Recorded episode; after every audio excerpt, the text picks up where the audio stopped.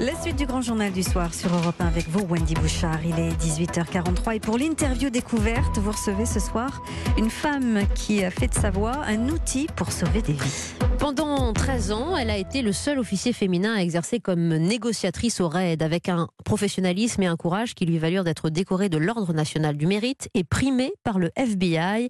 Et je suis particulièrement honorée de recevoir euh, avec vous ce soir Tatiana Brillant. Bonsoir Tatiana. Bonsoir Winnie. Vous qui racontez votre histoire aux éditions euh, Mareuil La Voix du Raid. Vous êtes sur un média, la radio, où évidemment euh, on connaît l'importance de la voix pour créer du lien, pour entrer dans l'intimité aussi de, de l'auditeur.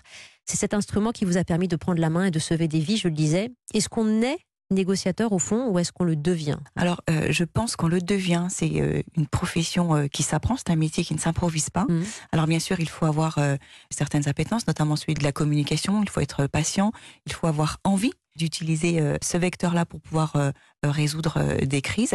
Un savoir-être euh, qui est quand même très important. Et puis, par-dessus ce savoir-être, on vient euh, poser euh, de la technicité. Mais effectivement, euh, c'est un, métier qui s'apprend. On devient négociateur. Oui, euh, j'ai vu dans ce métier, écrivez-vous, l'occasion de faire de la psychologie sans Mhm. être psychologue, de la police sans faire de, de répression. Mais vous avez fait un peu tous ces métiers à la fois, au fond, en étant négociatrice. Oui, tout à fait. Alors, euh, policier, parce que euh, c'est un incontournable. Quand on est négociateur de crise criminelle, ce qui était mon, mon métier, Oui. ça supposait euh, de pouvoir l'exercer ou de devoir l'exercer dans des, euh, des forces d'intervention. Et je suis devenu euh, et je suis devenu euh, policier. Commandant de police. commandant de police, voilà. D'abord lieutenant, capitaine et puis ensuite commandant, effectivement. Et puis alors, la psychologie fait partie du métier où j'ai été formée à la psychologie et psychiatrie criminelle. J'ai utilisé toutes ces ficelles finalement pour Oui, pouvoir exercer ce, Toutes ces ce composantes métier. avec Ouais. ces métiers qui vous ont entouré. Les psychologues étaient toujours près de vous, pas très loin. Oui, à Euh, avec dans le dos les colonnes d'assaut aussi, hein, pour certaines prises d'otages. Euh, franchement, on lit votre livre, euh, vous racontez votre histoire avec humilité et pudeur, mais euh, on le dévore, hein, cet ouvrage, parce que on rentre vraiment dans un milieu particulier, 13 ans de réussite, d'apprentissage, de doute, d'échecs parfois, avec euh, des missions à l'étranger, mais aussi des, des opérations en France. Et ce qui m'a un peu sauté aux yeux, c'est que finalement, bah, vous avez travaillé presque, enfin plusieurs fois par semaine. C'est-à-dire que des situations de crise comme ça, on les connaît très peu, nous. Médiatiquement, on n'en met en, en valeur que quelques-unes, Oui, mais vous êtes très occupé. On est très occupé. Alors heureusement, euh, on n'est pas euh, euh, tous les jours sur des situations euh, de l'intensité qu'on a pu connaître ces dernières années, parce que ce serait particulièrement dramatique. Mhm. Euh, sur certaines années, effectivement, il peut arriver euh, qu'on ait deux, trois sorties par mois, Oui, avec des forcenés, qu'on connaît. des forcenés retranchés chez eux, des prises d'otages, hein, des libérations d'otages à l'étranger. Ça, Oui, ça tout fait partie fait. de vos missions aussi, les, les, les- les plus fortes.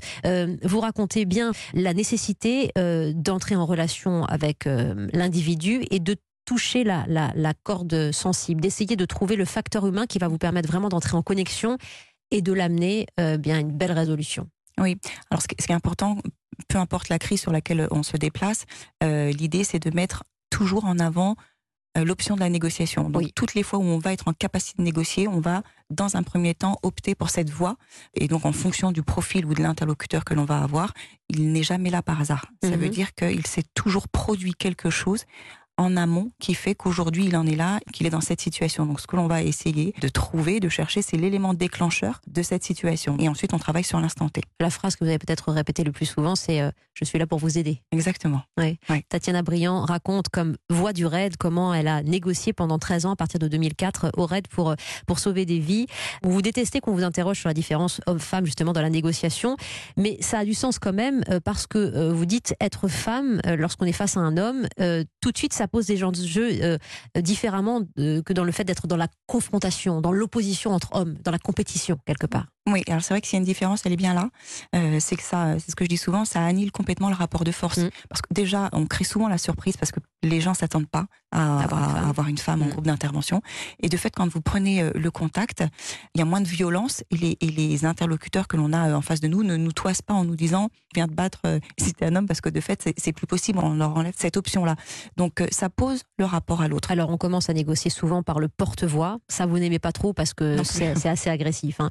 Euh, mais l'idée c'est une première prise de contact pour voir ensuite comment on entre dans la négociation. Ça Oui. se fait par téléphone, ça se fait parfois derrière la porte. Ça se fait souvent derrière la porte et ça se fait euh, très souvent euh, derrière la porte, porte ouverte. Oui. Donc c'est ce qu'on appelle le contact euh, face à face, donc Mm. contact direct. Tous les cas de figure sont, sont possibles. Vous avez cité le porte-voix. C'est vraiment par définition effectivement le, le vecteur de communication qu'on aime le moins parce que euh, on y met euh, peu d'empathie hein, finalement. Forcément. Il y a un temps- voilà.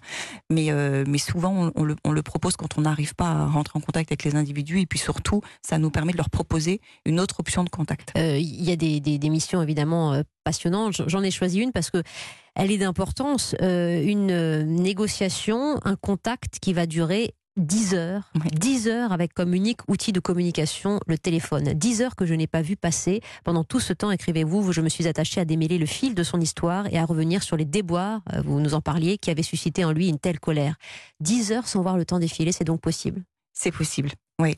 Et euh, alors moi je m'en suis bien évidemment pas rendu compte. Comment vous expliquez ça? Bah, on explique que dès lors que l'on prend le contact, l'idée c'est de pas le rompre. Mm. Euh, l'idée c'est de créer une relation, c'est de créer du lien avec notre interlocuteur. Donc euh, à partir du moment où on a réussi à prendre ce contact-là, on n'a pas de raison euh, de couper ce contact. Ouais. Voilà. Sauf que euh, du côté des chefs, on commençait à s'impatienter et, euh, et il fallait aussi que vous composiez avec tout ça. Oui. Alors c'est souvent une négociation qui se fait aussi euh, avec notre hiérarchie ou avec notre entourage, qui est pas forcément plus simple. C'est peut-être même un peu plus compliqué Mhm. parfois.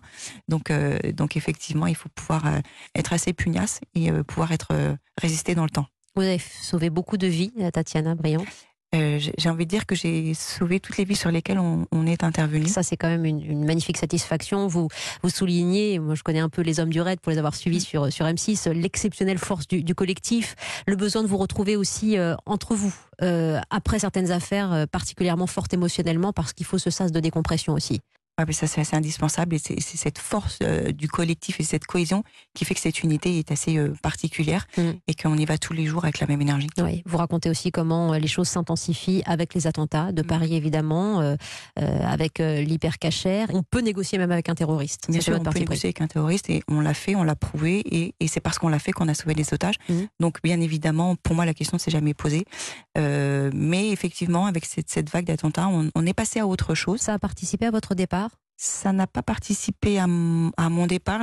J'arrivais au, au bout d'une aventure, hein, puisque on était, euh, on avait des contrats de 15 ans à l'époque, et je me suis dit bon, j'avais envie de maîtriser mon départ plutôt que que de me sentir euh, obligée euh, de partir. Est-ce qu'on quitte vraiment un métier comme ça, hors norme? Alors, on, on y est toujours par la pensée. Mm. Oui, on est toujours par la pensée. Mm. Donc vous êtes toujours négociatrice au RAID? Alors plus au raid, mais euh, oui, c'est toujours là. Mm. Voilà, et c'est très manifeste lorsqu'on lit votre livre La voix du RAID, euh, avec la collaboration, les, les questions de Christine Desmoulins pour nous éclairer, Tatiana Briand aux éditions Mareuil. C'est passionnant et vraiment, j'encourage euh, les lecteurs, les auditeurs à, à vous découvrir dans le détail. Préface de Bernard Cazeneuve, ancien, premier- ancien ministre de, de l'Intérieur, évidemment. Merci beaucoup, Tatiana Briand. Merci Wendy.